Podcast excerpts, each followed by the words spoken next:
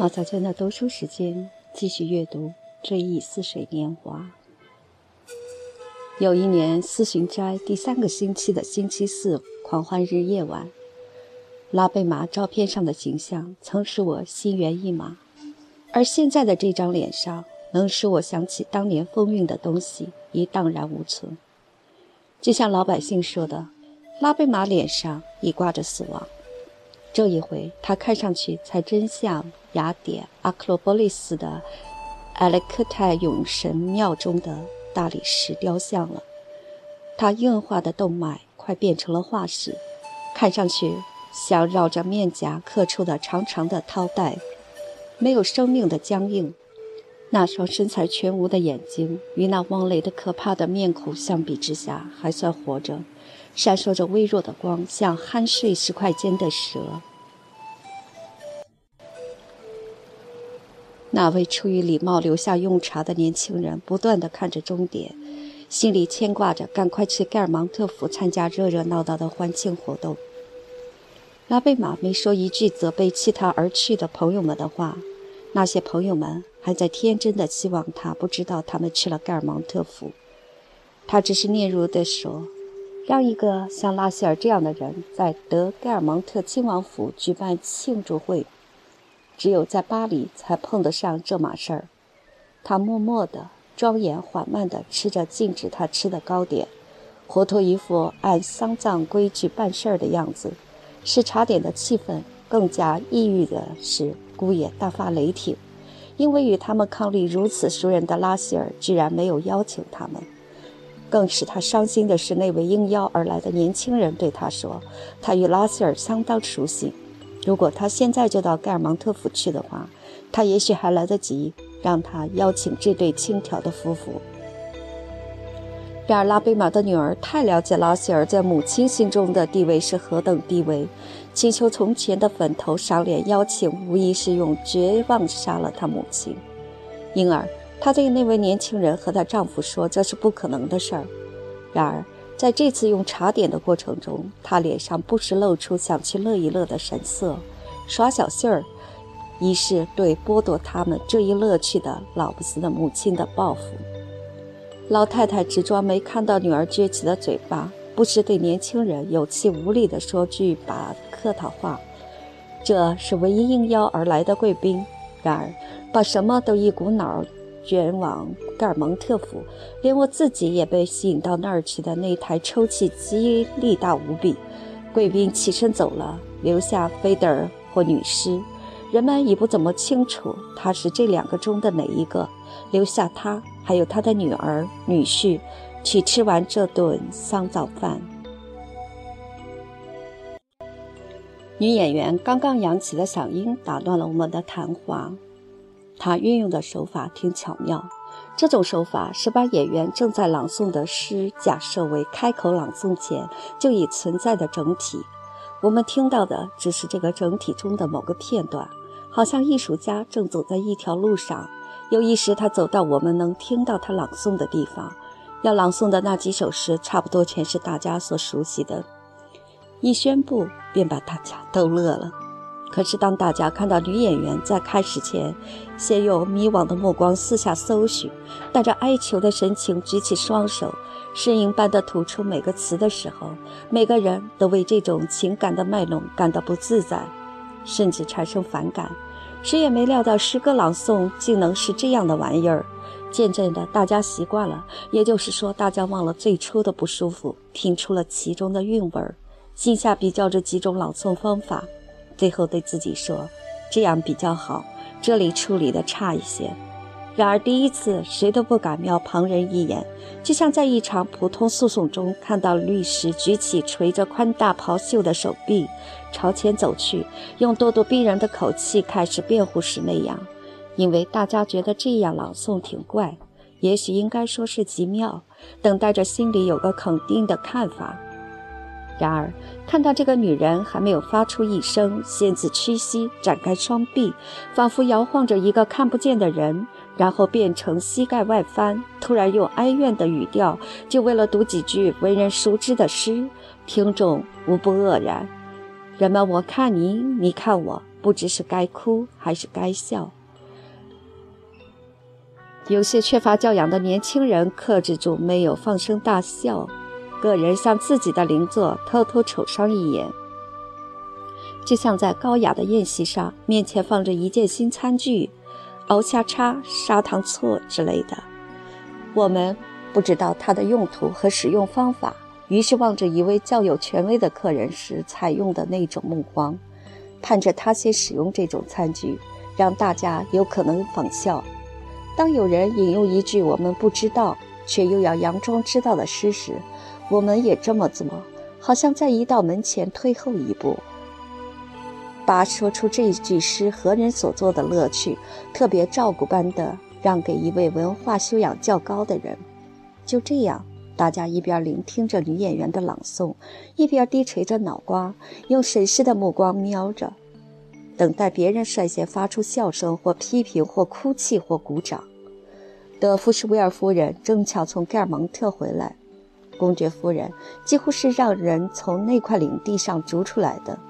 她戴上一副专心致志的紧张样子，几乎让人不折不扣地感到不痛快。这或者是为了表示她是行家里手，不同于芸芸众生，或者是出于对不大精通文学之道，有可能对他谈谈其他事情的人的敌意。或许他正聚精会神。以便弄清楚自己是喜欢还是不喜欢，或许是因为他既觉得这挺有意思，却又并不喜欢，至少不喜欢用这种方法朗诵某些诗。这种态度本来仿佛该由德盖尔芒特亲王夫人来采取才是，可由于这是在他家里，而且他越是有钱，就变得越小气，他打定主意只给拉希尔五朵玫瑰花。所以他只捧场了事，他不时发出声声兴奋的叫喊，施加影响，刺激情绪。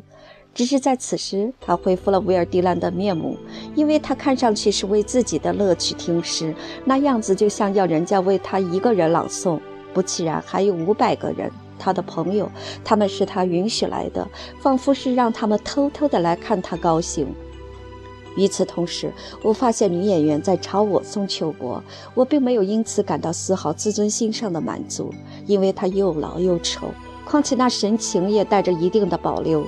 在整个朗诵过程中，她让双眸闪烁着一种既克制又给人强烈感受的微笑，仿佛是她急于从我得到某种允诺的诱饵。然而，有几位不大惯于听诗朗诵的老妇人在对他们身旁的人说：“您看到了吗？”暗指女演员庄严悲剧性的手势，他们不知道是该褒还是该贬。德盖芒特公爵夫人感到这种微弱的浮动，诗刚朗诵到一半，便大喊一声，做了成功的判决：“妙啊！”他大概以为已经朗诵完了。此时，不止一位客人偏要以赞许的目光和颔首来为这一声断喝助威。也许，与其说是为了表示他们对朗诵者的理解，不如说是为了显示他们与公爵夫人的关系。十年完以后，由于我们就在女演员的一边，我听到他谢过德盖尔芒特夫人，旋即利用我就在公爵夫人身旁的机会，他朝我转过身来，和蔼可亲地向我问了个好。这时我才明白，这是一位我应该认识的人。我才明白。与我把福古贝先生之子的热忱目光当成人家认错人的问候相反，女灵被我当成欲望的目光，只是一种克制的怂恿，希望我认出他来，向他致敬。我含笑答礼，我肯定他认不出我了。朗诵者对公爵夫人说：“不，我信心十足地说，我完全认得出您来。那好，我是谁呢？我对此决然一无所知。我的处境变得很微妙。”幸亏，如果说这个女人在十分自信地朗诵拉封丹那些美妙绝伦的诗句时，心中出于善意、愚昧或者不安，只是在想难以同我打招呼的话；即在她朗诵这些美好的诗句时，布洛克出于错误的责任观或一出风头的欲望，却在一心一意地做着准备，等到诗一念完。他便像被围困的人试图突围那样一跃而起，即便不是从邻座身上，也是从他们脚上踩过去，去祝贺朗诵者。他在我耳边说：“在这儿见到拉希尔真奇怪。这个神奇的名字立即破除了使圣卢的情妇变成这个污浊不堪的陌生老婆子的魔法。即在人家告诉我他是谁的同时，我也完全认出他来了。布洛克对拉希尔说：“朗诵的真好。”就这么简简单单一句话说完，他就心满意足地走了。再一次费了那么大的劲儿，再一次弄出那么大的声音，回到他的座位上去。而拉希尔则还要等五分多钟朗诵第二首诗。当他把那首《两只鸽子》又朗诵完了的时候，德莫里安瓦尔夫人走进德圣卢夫人。他知道德圣卢夫人文学造诣颇高，却有点忘了他还像他父亲那样才思敏锐，好挖苦人。他问德圣卢夫人道。这就是拉封丹的预言诗是吗？他以为自己听出了这首诗是谁的，却又不能完全肯定。他对拉封丹的预言诗知道的很少。再者，他认为那是些儿童读物，不登大雅之堂。善良的女人在想，女艺人之所以能获得这么大的成功，大概是因为他模仿了拉风丹预言的风格吧。希尔贝特无意间又加深了他的这种看法，因为他不喜欢拉希尔。他原想说，像这样的朗诵法使预言诗的味儿一点都没有了。他十分巧妙地表达出这种想法，用的正是他父亲的方式，使天真的人们吃不准究竟是什么意思。四分之一是表演者自己的创造，四分之一是疯狂，四分之一毫无意义，剩下的四分之一才是拉风丹的。这便使得莫里安瓦尔夫人得以肯定，刚才听到的不是拉封丹的两只鸽子，而是一篇改编处理过的东西，其中最多只有四分之一是拉封丹的。这种看法没有引起任何人的惊讶，因为听众也是异乎寻常的无知。然而，布洛克的一位朋友来迟了，反而是布洛克能够洋洋得意地问他，可曾听到过拉希尔的朗诵，把他的朗诵不同凡响地描绘一番。他夸大其词，并在向别人叙述、揭示这现代主义的朗诵中，突然获得他在听的时候一点都没有感受过的奇特的乐趣。接着，布洛克带着夸张的热情，细声细气地祝贺拉希尔，并给他介绍他的朋友。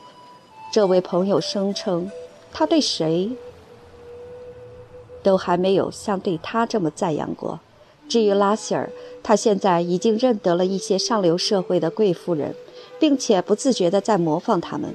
他答道：“啊，您太过誉了，实在不敢当。”布洛克的朋友问起他对拉贝玛的看法。可怜的女人，她好像不幸至极。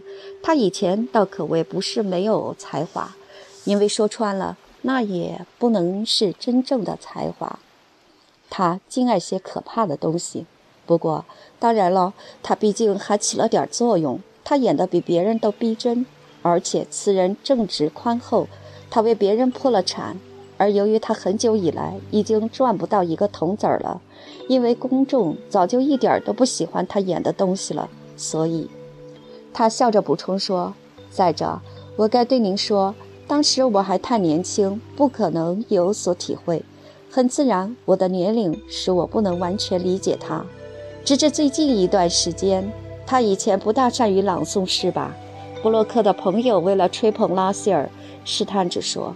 拉希尔答道：“啊，他从来就没有好好朗诵过一首诗，那是散文，莫名其妙的玩意儿，打杂烩，什么都有，就是没有诗。”然而，我却发现失去的时间并不一定带来艺术上的进步。就像17世纪的一位作家，虽然他没有经历过法国大革命，不知道科学上的发明创造，没有遭遇世界大战，却可能比今天的某一位作家高明。发功就可能是一位与博尔邦一样伟大的医生。这里天分之高抵消了学识的不足。同样，像大家所说的，拉贝玛就比拉希尔高明一百倍，而时间在使他与尔斯蒂尔一起当上明星的同时，过高的评价了一个庸才和树立了一位天才。圣卢的旧情妇诽谤拉贝玛，这并不值得大惊小怪。他年轻的时候就可能这么做过，即使当时他没有诽谤。现在他也会这么做的。一位最聪颖、最善良的社交界妇女当上了演员，在这种对他说来崭新的职业中施展天赋资质，一帆风顺地获得成功。时隔很久以后，如果遇上他，我们会惊讶地听到他讲的不是他自己的语言，而是女灵们的语言。他们特有的恶毒攻击同行姐妹的语言，这便是他们有了三十年舞台经历后在人身上新增的东西。拉塞尔已有三十年舞台生涯了，他也不能与众不同。我们有什么说什么，这令人赞叹。公爵夫人说：“他有线条，有特色，处理得很巧妙，从来还没有谁像这样朗诵诗歌的。”他担心希尔贝特进行攻讦。希尔贝特为了避免与他舅母发生冲突，朝另一群人走去。德盖尔芒特夫人虽已到了暮年，却感到自己在萌生新的好奇心。社交界已经没有什么东西可供他学的了。他在社交界占有第一把交椅的观念，像蓝天比大地高一样清楚。他认为已经用不着巩固一个他认为是不可动摇的地位。相反，越是读书、上剧院，越是他希望延长这种阅读和看戏的时间。就像从前在狭窄的小花园里，人们啜饮着橘汁，上流社会最精美的一切，在阵阵馥郁的晚风和花粉雾中，不拘形式地前来维持橘汁中上流社会的味道。现在，另一种欲望在驱使他，试图了解某些文学论战的原因。认识作者，见一见女演员。他疲惫的灵魂需要有新的养分。为了认识作者和演员，他接近某些妇女。过去，他甚至连与他们交换名片都不愿意。他们炫耀自己与某杂志主编的密切关系，以赢得公爵夫人的垂青。第一个得到邀请的女伶，以为自己是唯一来到这个不同寻常之处的演员。第二位看到比他先来的那位也在那里，便感到这种地方并没有什么了不起。公爵夫人还以为自己的地位并没有什么变化，因为有时候晚上他还接待几位君主。实际上，他是唯一血液里没有掺杂其他成分的贵胄后裔。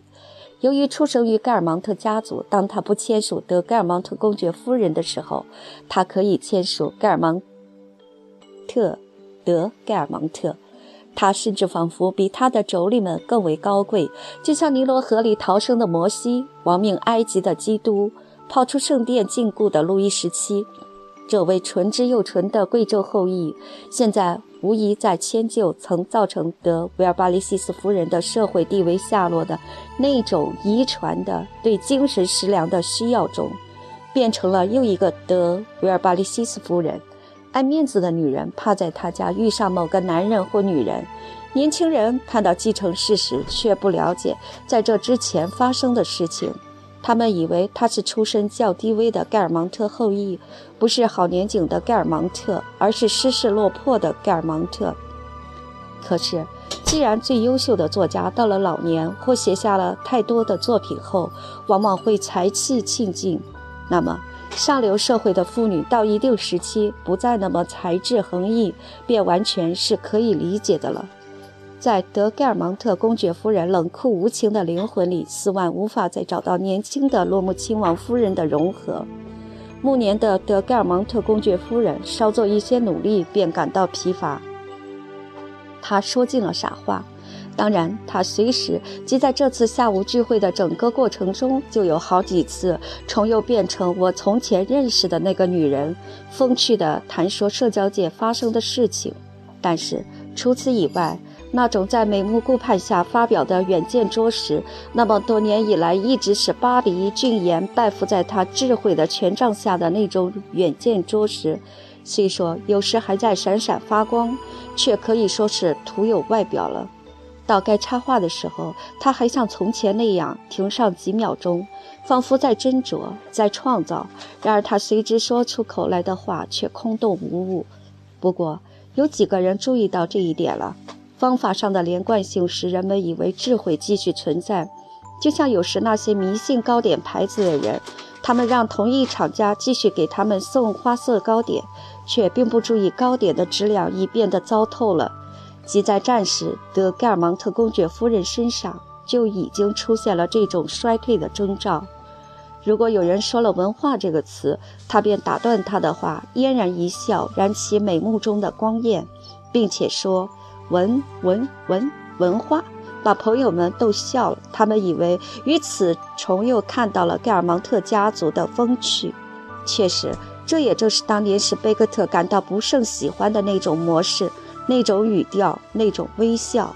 再说，他依然保持着他那种断句的方法，他的感叹词，他的省略号，他的修饰语，然而却毫无内容。不过，他是新来者感到惊讶，觉得自己是不是来得正巧。碰上他这一天滑稽，并且身心健康。有时他们会说他真是愚昧。其实公爵夫人总设法把他的堕落集中在一个方向上，不让他影响到自己家族中给予他贵族荣誉的那些人。如果在剧场里，他为了起到艺术保护人的作用而邀请上一位部长或画家。而这位部长或画家天真地问他：“他的小姑或丈夫是不是在这个大厅里？”行事小心的公爵夫人会端起大胆傲慢的架子，咄咄逼人地回答他说：“我对此一无所知。一旦我出了家门，就再也不知道家里在干些什么了。”对所有的政治家、艺术家来说，我是个寡妇。这样，他便使过分热心的新贵免得去碰德马桑特夫人和德巴赞的钉子。也避免了为自己招惹斥责。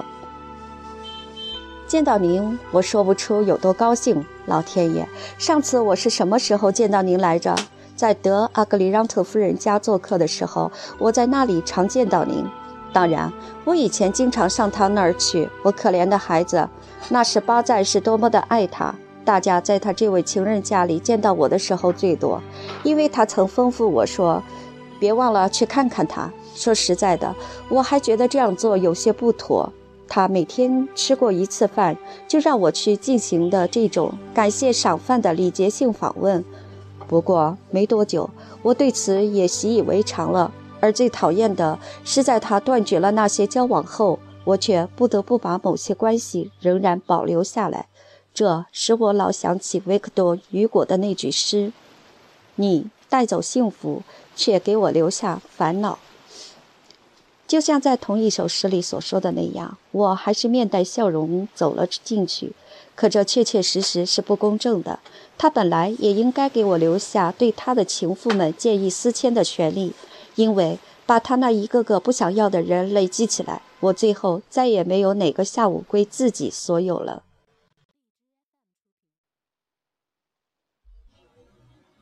其实。我觉得那段时期与现实相比之下还是愉快的。老天爷，我还愿意他再来欺骗我，这只能使我感到得意，因为这是我变年轻了。不过我更喜欢他从前的方式。怎么不？他已经很久很久没有欺骗我了，他再也不记得施展骗术的方式。啊，可我们在一起还是不错的。我们讲讲话。甚至我们还挺相爱的呢。公爵夫人怕我没听懂，他们已完全分手，就像提到某个已病入膏肓的人那样对我说。可他说话还挺清楚。今天早晨，我给他念了一小时书，他又说了一句话。我去告诉他您在这儿，他会希望见见您的。说着，他走到公爵身旁。公爵坐在一张长沙发上，正同一位顾卫夫人谈话。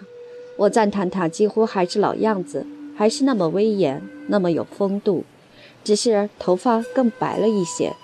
然而看到他妻子走来想同他说话，他显出怒气冲冲的神态，使他只好抽身退下。他正忙着呢，我不知道他在干什么。您待会儿瞅着办吧。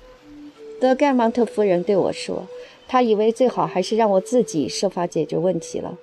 布洛克来到我们面前，带他那位美国女人打听那边那位年轻的公爵夫人是谁。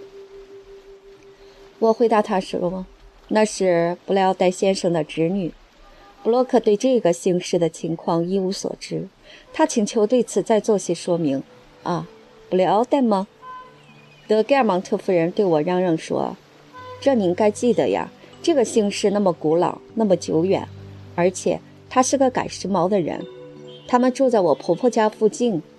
布洛克先生，您不会对此感到兴趣的。可这小家伙却感到这儿挺有趣的。德盖尔芒特夫人指着我补充说：“这些事情是他和我在从前同一时期一起了解到的。”他千方百计地借这些话语向我说明，似水年华已流逝的很多很多了。德盖尔芒特夫人的友情观点发生了那么多次的更新，以致当他追溯以往的时候，把他的风度翩翩的巴巴尔当成一个赶时髦的人了。另一方面，他不只是在时间的长河中后退了，而且这是我初涉社交界时不了解的事儿。他还是我当时认定的巴黎最重要的名士之一。这位名士将永远的与他的社交史拴在一起，就像科尔伯离不开路易十四朝的历史一样。他也有他外省的印记。他是老公爵夫人在乡下的邻居，洛姆亲王夫人就像那样与他结下了友谊。这位被追魂夺魄的布雷奥代被搁置在由他标定的那么遥远的年代。这便证明此后的他已完全为公爵夫人所遗忘，和盖尔蒙特附近了。然而，第一次夜晚在喜歌剧院，我居然想不到这位被我视若幽居海上洞府的海神，竟是联系我和公爵夫人的纽带。因为他想起了我认得他，所以我也就成了他的朋友。虽说我并非出生于他那个阶层，与他出入同一社交界的时间却比在场许多人早得多。他记起来了，但却颇多缺憾，甚至已忘掉了某些在我看来属相当要紧的细节。他忘了那时我只是贡布雷的一个小游产者，我不到盖尔蒙特去。就在他现身喜歌剧院的一年，他去望贝斯比埃小姐的婚礼弥撒的时候。他还不顾圣卢一次次的请求，不愿邀我。这件事我觉得对我说来十分重要，因为恰恰就在那段时期，我把德盖尔芒特公爵夫人的生活看成是我时难晋升的天堂。然而对他而言，那无非就是他日常过惯的平淡乏味的生活。而且，既然从某个时期开始，我经常上他家用晚餐，况且。即在此之前，我就已经是他姑母和外甥的朋友，他也便有理由再也说不清楚我们的亲近究竟始于何年何月了。而且他对自己由于把这一交情开始的时间往前移了几年而铸下的重大年代错误莫名其妙，因为他使我认识了那位不可认识的盖尔蒙特姓氏的德盖尔蒙特夫人。使我得以借着金光闪闪的字母拼成的姓氏，受到圣日耳曼区的接纳。而这一切仅仅是因为我到一位夫人家去用了晚餐，一位对我说来早已与别的夫人没什么两样的夫人。她有时邀请我，不是请我深入涅瑞伊德斯门的海底王国，而是到他表姊妹的正厅包厢里去观看夜场戏文。你要是想知道布雷奥黛的详细情况，这其实并没有多大的必要。他对布洛克补充说：“您可以问问这孩子，他倒是一百倍的更值得您了解的。他俩到我家吃饭总不下五十来次了。您不就是在我家认识他的吗？不管怎么说，您是在我家认识斯万的呀。”我感到奇怪的是，他居然会以为我有可能在别的地方认识布雷奥黛先生，而不是在他家里，所以也便在认识他之前就已经进了他那个社交圈。我同样还感到奇怪的是，他竟认为我是在他家认识斯万的。夏贝特在说到布莱奥黛时吹牛说他是乡下的一位老邻居，我挺愿意同他谈谈当松威尔，而从前在当松威尔。他却并不与他们常来常往。他的牛皮可谓大矣。照他这样，我竟可以说斯万是乡里乡亲。他晚上常常来看我们。实际上，斯万令我回想起来的事情与盖尔蒙特家族风马牛不相及，这我可同您说不清楚了。他是个一讲到殿下便一气为快的人。他能讲一大堆相当有趣的故事，是关于盖尔蒙特家族的人们，关于我婆婆，关于去德帕尔玛公主身边以前的德法朗邦夫人的故事。可今天谁还知道德法朗邦夫人何许人也？可这孩子那些事儿他全知道。是的，那些事儿全都一了百了了，连那些人的姓名都已不再存在，而那些人也既不值得流芳，又不值得遗臭。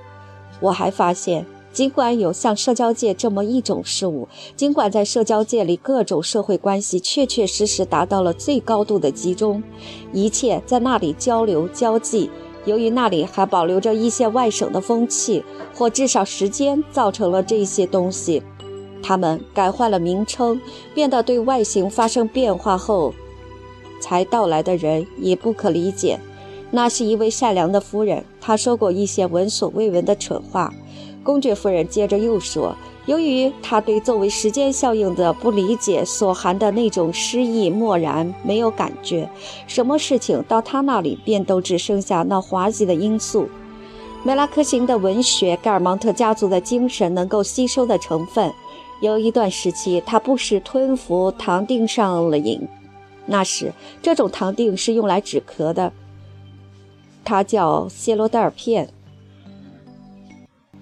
说着，他自己也因为用了一个这么专门的名词笑了。这个曾是妇孺皆知的名词，今天对听他讲述的这些人是如此陌生。我婆婆对他说：“德法朗邦夫人，您这么时不时吃谢罗戴尔片会闹肚子的。”德法朗邦夫人回答说。公爵夫人，这个药是进到气管里去的，他怎么会吃坏肚子呢？接着是他说的：“公爵夫人有一头很漂亮的奶牛，漂亮的老被人当成种公马。”德盖尔芒特夫人真愿意继续讲讲德法朗堡夫人的故事。这种故事我们知道的有好几百个。可是我们清楚地感觉到，在布洛克一穷二白的记忆中，这个姓氏换不起有血有肉的东西。而对我们，只要一提到德法朗堡夫人、德布雷奥戴先生、德阿格里让特亲王这种形象，便会油然而生。而正因为这个原因，这个姓氏也许还会在他心中激起某种幻觉。我知道被夸大了的，但我觉得是可以理解的幻觉。这并非因为我本人也有过这种感受，我们自己的产物，我们自己闹的笑话，即使是在我们已经清楚的意识到了以后，仍很少会导致我们对别人的差错和笑料宽宏大量的后果。宽宏。属于那个遥远年代的现实，再说也是毫无意义的现实，已丢失殆尽。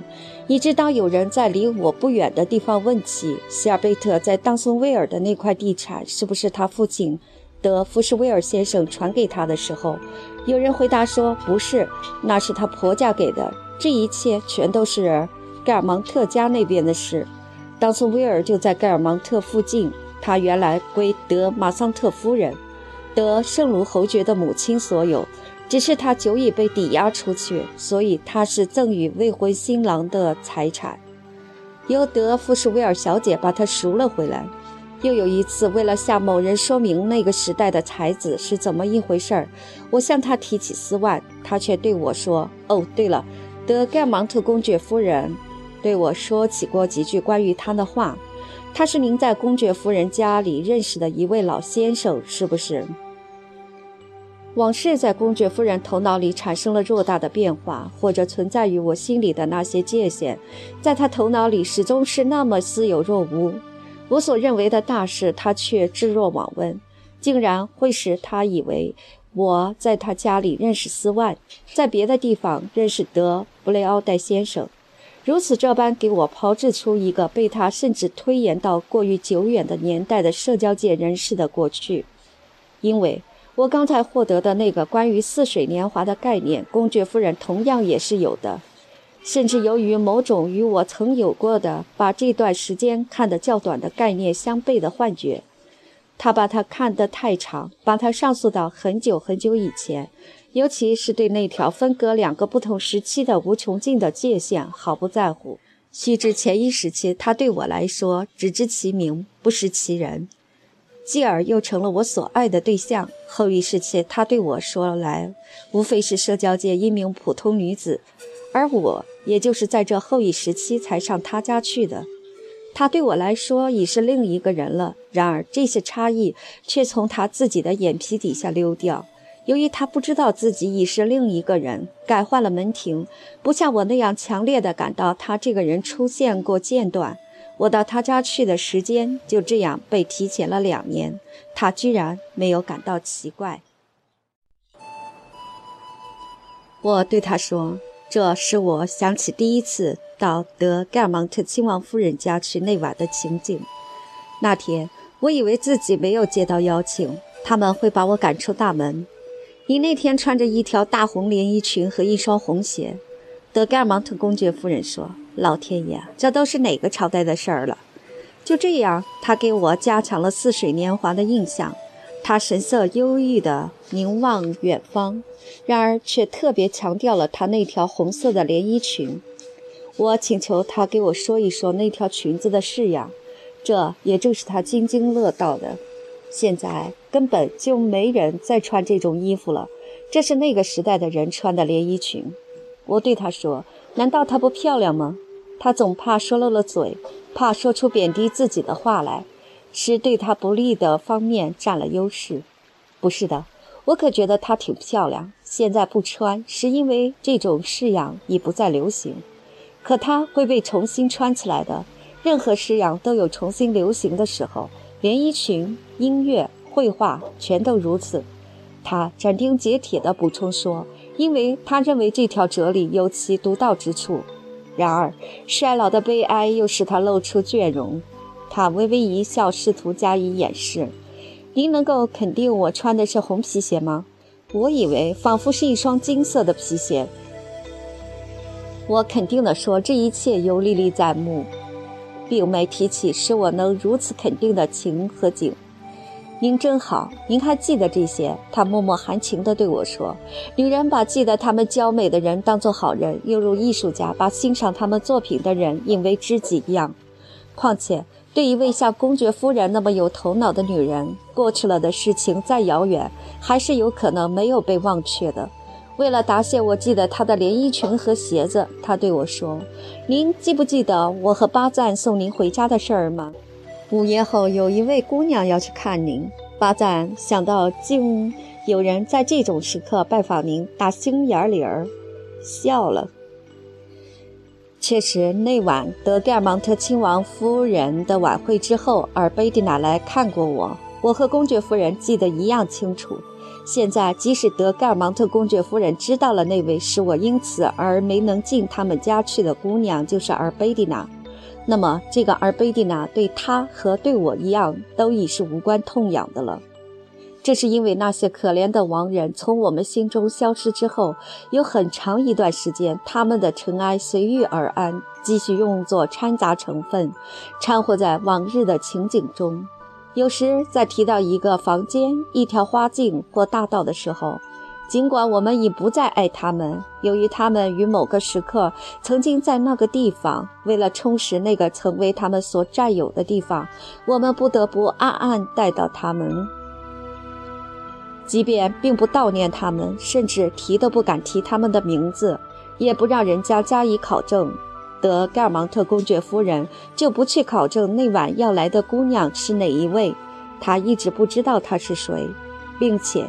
也只是由于时间和情况的奇特才提到他，这便是遗留痕迹之最后的和令人不敢想象的形式。如果说公爵夫人给拉希尔家的评语其本身并不高明，他们却引起了我的兴趣，因为他们在刻度盘上也标着一个新的时刻。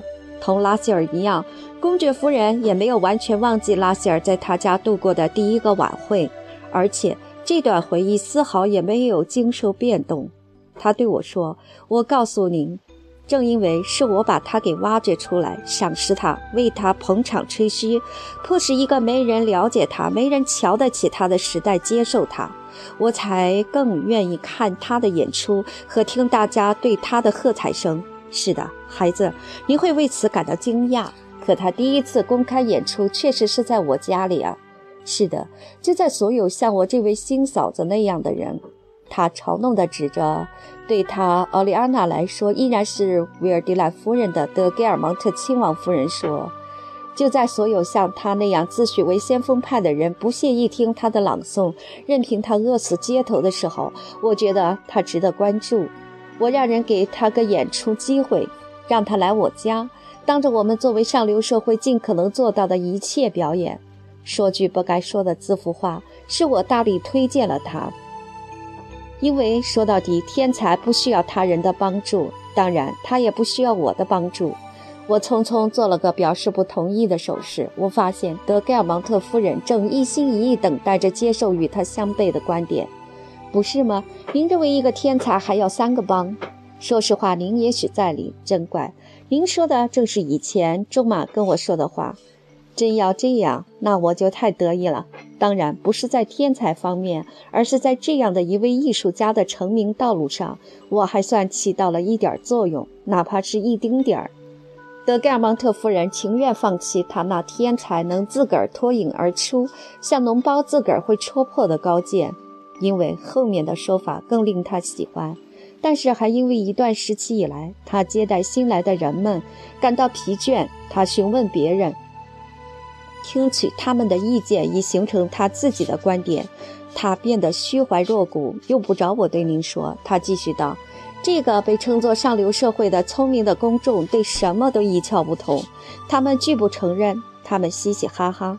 我白费口舌对他们说：“这挺怪，挺有意思，从来还没有谁做出过这样的东西。”他们不相信我，好像从来都没谁相信过我什么似的。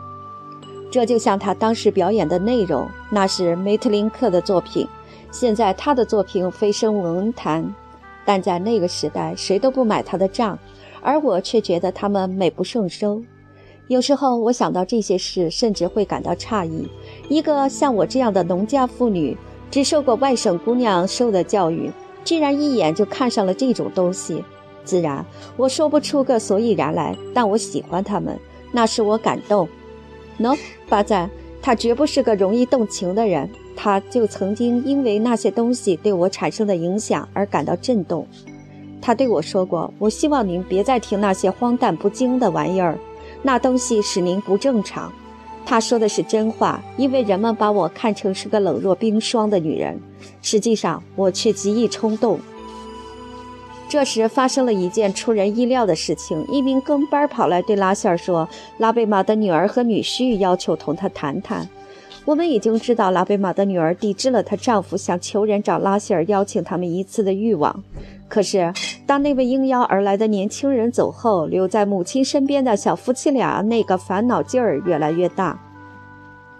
想到别人正在玩乐的念头折磨着他们，且简而言之，就在拉贝玛吐了几口血回房去之后，他们抓住时机，急急穿上最华丽的服装，让人叫了辆车，未得到邀请就跑到德盖尔蒙特亲王府来了。拉希尔大略料到是怎么一回事，暗地里感到得意。他用盛气凌人的口气对跟班说：“他正忙着呢。”不能分身，让他们留个条，说明自己这不寻常的行动目的何在。跟班拿着张名片回来，拉贝玛的女儿在名片上草草写道：“她和她丈夫抵御不住想聆听拉希尔朗诵的愿望，请他放他们进来。”拉希尔露出了微笑，笑他们笨拙的借口和他自己的胜利。他让人去回答说，他很不安。他已经朗诵完毕，小夫妇俩在前厅住后的时间已拖得够长了。跟班们开始对这两位吃了闭门羹的央求者公然加以嘲弄，当众受辱的羞愧感拉拉希尔在他母亲面前只是无名小辈的记忆，促使拉贝玛的女儿下决心把一个本来只是受乐一乐的需要所驱使而贸然采取的行动进行到底。他让人去请求拉希尔，即使聆听不到他的朗诵，就算请他帮个忙吧，允许自己握一握他的手。拉希尔正在同一位意大利亲王谈话，这位亲王据说被他的万贯家财吸引住了。上流社会的某些关系对这份家产的来历总有些遮遮掩掩。他权衡了形势的逆转，现在正是这逆转的形势使盛名显赫的拉贝玛的儿女拜倒在他的脚下。他轻松愉快地向大家陈述了这个变故，然后让人去叫那小夫妇俩进来。小夫妇俩求之不得，一蹴之间，他们便摧垮了拉贝玛的社会地位，就像他们已经毁了他的健康那样。拉希尔理解他们，而他那副屈尊复旧的友好态度将为他带来比他拒不接见更好的名声。人们会更加觉得他善良，更加觉得小夫妇俩的卑微，所以他张开双臂，热情地接待他们，摆出名望显赫而又能平易近人的保护人的姿态。可我深信不疑，这是件乐事，亲王夫人一定会很高兴的。在这个剧场里，大家认为要不邀请什么人是由他决定的。拉希尔不知道人家怎么认为，他也许怕拒不让拉贝玛的孩子们进来会引起人们的怀疑。倒不是怀疑他的心地善良，善不善良对他们是一码事儿，而是怀疑他的影响力。德盖尔蒙特公爵夫人本能地走开了。因为一个人随着他越来越暴露出对上流社会的追逐，他在公爵夫人心目中的地位也便越来越低落。此时此刻，在他心中只剩下他对拉希尔的善良的尊敬。而如果有谁前来给他介绍拉贝玛的孩子，他会扭身不理睬他们。此时的拉希尔却已经在动脑筋组织妙语佳句。明天在后台，他要用这话震一震拉贝玛。我心里难受和不安，让您女儿在前厅等候接见。我要是早弄懂他的来意就好了。他一叠叠给我送名片，能像这样给拉贝玛一次打击，他得意极了。可如果他知道这一击会要了拉贝玛的命，也许他会做些让步。人们喜欢害人，但也不可置受害者于死地，免得使自己反而陷入错误的泥淖。其实错又在哪儿呢？几天后，他会笑着说：“这确实有些过分了。我原是想对他的儿女好一些，比他从前一贯对我的态度好一些，就差那么一点儿，别人便会责备是我杀害了他。我请公爵夫人为我作证。”演员们的卑劣情感和舞台生涯的矫揉造作，似乎全都传到了他们儿女的身上。顽强地进行的工作，都不能像对他们的母亲那样给他们造成偏移。著名悲剧昆凌们往往丧生于周围勾结一气的家庭阴谋，成为萧墙之祸的牺牲品，就像在他们参演的戏剧中经历过如许次的结局那样。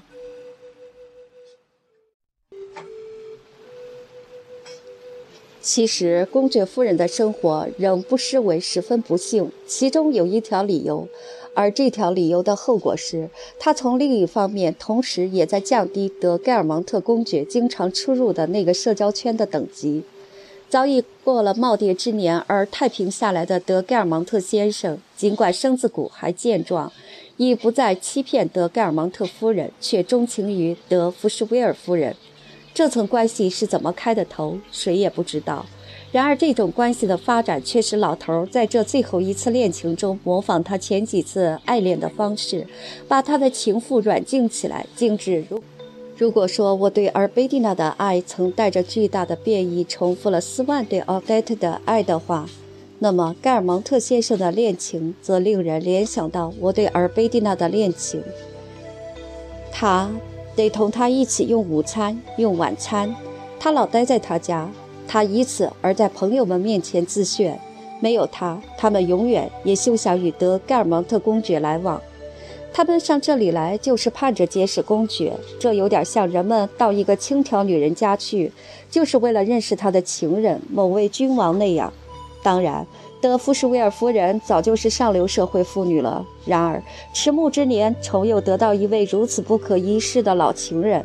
在他家毕竟算得上一位要人的供养后，他自贬自弃，一心只追求能讨他喜欢的陈衣，给他弄他爱吃的菜肴，奉承他的朋友们，说他对公爵提到过他们，就像他对我外叔祖父说，他向大公提到过他，大公给他送来了卷烟。一句话，他不顾自己在上流社会已获得的地位，希望借助新境遇的力量，恢复我童年时代看到过的。一身玫瑰红服饰夫人的面貌，当然，我外叔祖父阿道夫多年前就已作古，但是在我们周围，新人取代故人，能阻止我们重新开始同样的生活吗？这种新境遇，他之所以能够容受，恐怕是出于贪婪。还因为当他还有一个女儿待在闺中的时候，他曾深受上流社会的欢迎。一旦希尔贝特嫁给了圣卢，人们便把他给冷落了。他感到，原为他赴汤蹈火的德盖尔芒特公爵，也许能给他吸引来一批公爵夫人，他们会乐于作弄作弄他们的朋友奥利安娜。最后，或许还出于对德盖尔芒特公爵夫人的不满，赌气要与之比个高低。女性情敌的感觉使他因为占了上风而高兴。圣卢至死不渝带着妻子上他家去。他们俩不同时都是德盖尔芒特先生和奥黛特的继承人吗？况且希尔贝特还是公爵的主要继承人。其实，连十分疙瘩的侄辈姑父瓦西尔们，德马桑塔夫人。德特拉尼亚公主也都抱着继承遗产的希望上那儿去，也不顾这样做可能给德盖尔芒特夫人带来痛苦，使奥黛特出于蔑视而说他们的坏话。老盖尔芒特公爵不再出门，因为他白天黑夜都同他厮守在一起。然而今天为了看看拉希尔，他来了一会儿。虽说他讨厌遇上他妻子，我没有见到他。要不是别人明确地把他指给我看，我恐怕都认不出他来了。他形容枯槁，只剩一把老骨头，甚至比枯骨还枯。这浪漫美好的事，竟似屹立在暴风雨中的一堵峭壁悬崖。他那张石岩般风化破碎的脸，经受着从四面八方向他扑来的痛苦。忍受痛苦的愤怒和死神前哨浪涛的拍打，却依然保存着我素来欣赏的风格和棱角。它遭受侵蚀，像古代的雕塑头像破损不堪，但有它装饰我们的工作室，那就太幸福了。他仿佛只属于一个比过去还古老的时代。这不仅是因为他的表现方式显得生硬和十分疲劳。不如从前引人注目，而且由于疾病，一种不自觉的、无意识的表情，向死亡搏击、抗争、坚于生存的表情，取代了往日细腻活泼的神采。完全失去弹性的血管，使从前容光焕发的脸庞变得棱角分明的冷峻。公爵。还没有觉察到他暴露在外的颈背、面颊、额头的样子，在惨烈的狂风中摇摇欲坠的生命，仿佛不得不下死劲儿地拼命抓住每分每秒。已经不再浓密漂亮的头发落下急流蜷曲的银丝，用它们白色的末梢抚打着他脸部消蚀的骨突。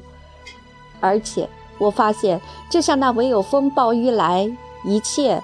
都将沉默时，才反射在气质此时一直是另一种颜色的岩石上的奇特和无与伦比的光泽那样，呆板憔悴的脸颊上的铅灰色，如白沫般卷起的发绺的灰白色，残存在浑浊不清的眼睛里的微弱光芒，这些色泽不是不现实，相反却是太现实了。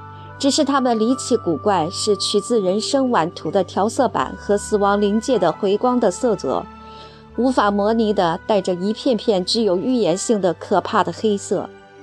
公爵只待了一会儿，但已足以使我明白，一心与比较年轻的求爱者们周旋的奥黛特，并不把他放在眼里。然而奇怪的是，过去当他摆出戏文中国王的架子时，那模样几乎滑稽可笑。而现在，他真的变得十分威严，有点像他的兄弟。迟暮之年在使他摆脱开种种俗物的同时，也使他们变得相像了，并且过去尽管是以另一种方式像他兄弟一样目无下沉的他，现在也一样变得几乎是低声下气。尽管还是以另一种方式，由于他没有遭受到像他兄弟那样的失事，他只好像一个健忘的病人那样礼多不怪地向他以往厌恶的人们躬身致敬。但他已衰老透了。当他想走出房门下楼梯出去的时候，这种人类最可悲状的衰老。把人们像希腊悲剧中的国王那样从他们的顶峰抛降下去的衰老，迫使他在这条耶稣受难路上，像遭到危险威胁的残废人的生活那样，在艰难的命途上停下，擦拭汗涔涔的前额，探索着，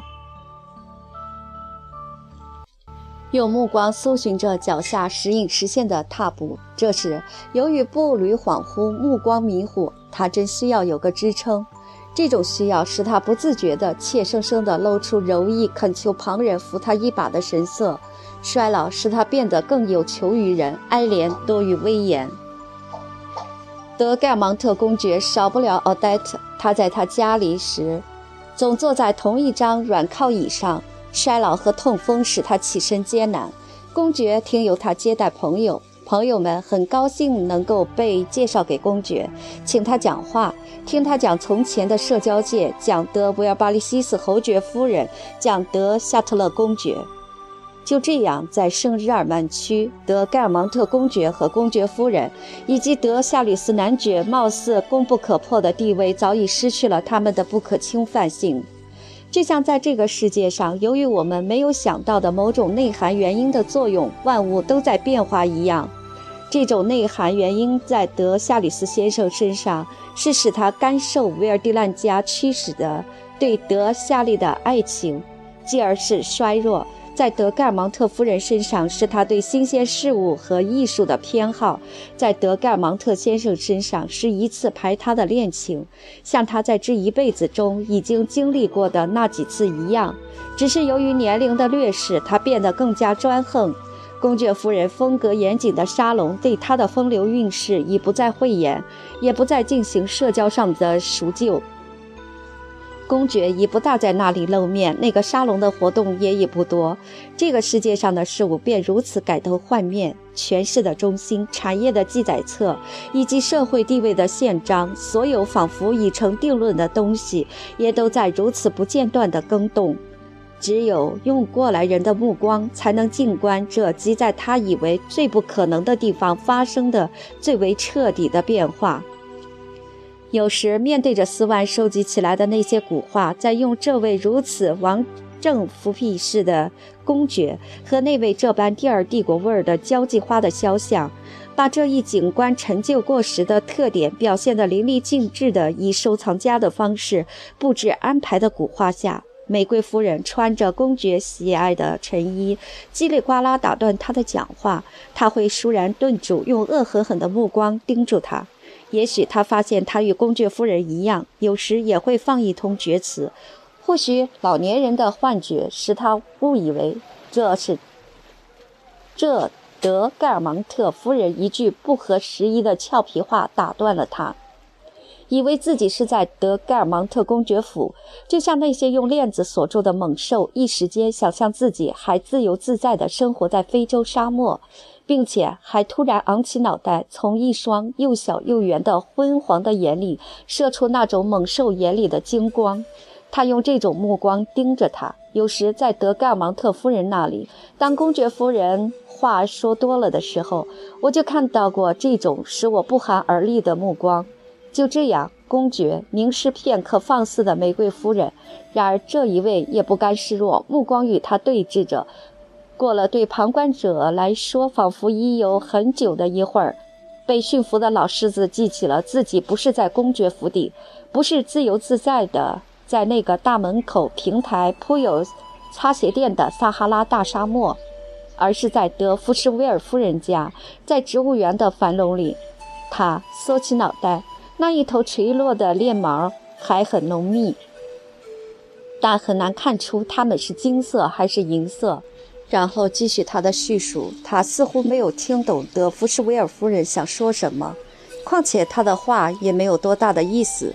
他允许他请几位朋友与他共进晚餐，但出于从过去几次爱情留下的某种怪癖，他要求那些客人早早告辞回家，好让他最后一个向奥黛特作别。奥黛特并不因为这种怪癖感到惊讶，他早就习以为常。斯万也是这么做的，然而这种怪癖却触动了我的心弦。它使我想起了与尔贝蒂娜在一起的日子。公爵一走，他便又和另一些人聚在一起，这就不消说的了。可公爵没有料到，或者宁肯做出对此毫无察觉的样子。老人们视力减退，耳朵也失聪了，洞察力越来越差，疲劳就会使他们丧失警惕。朱比特上了年纪。都不可避免的会变成莫利埃笔下的人物，甚至不是作为阿尔科莫涅的奥林匹斯山的情人。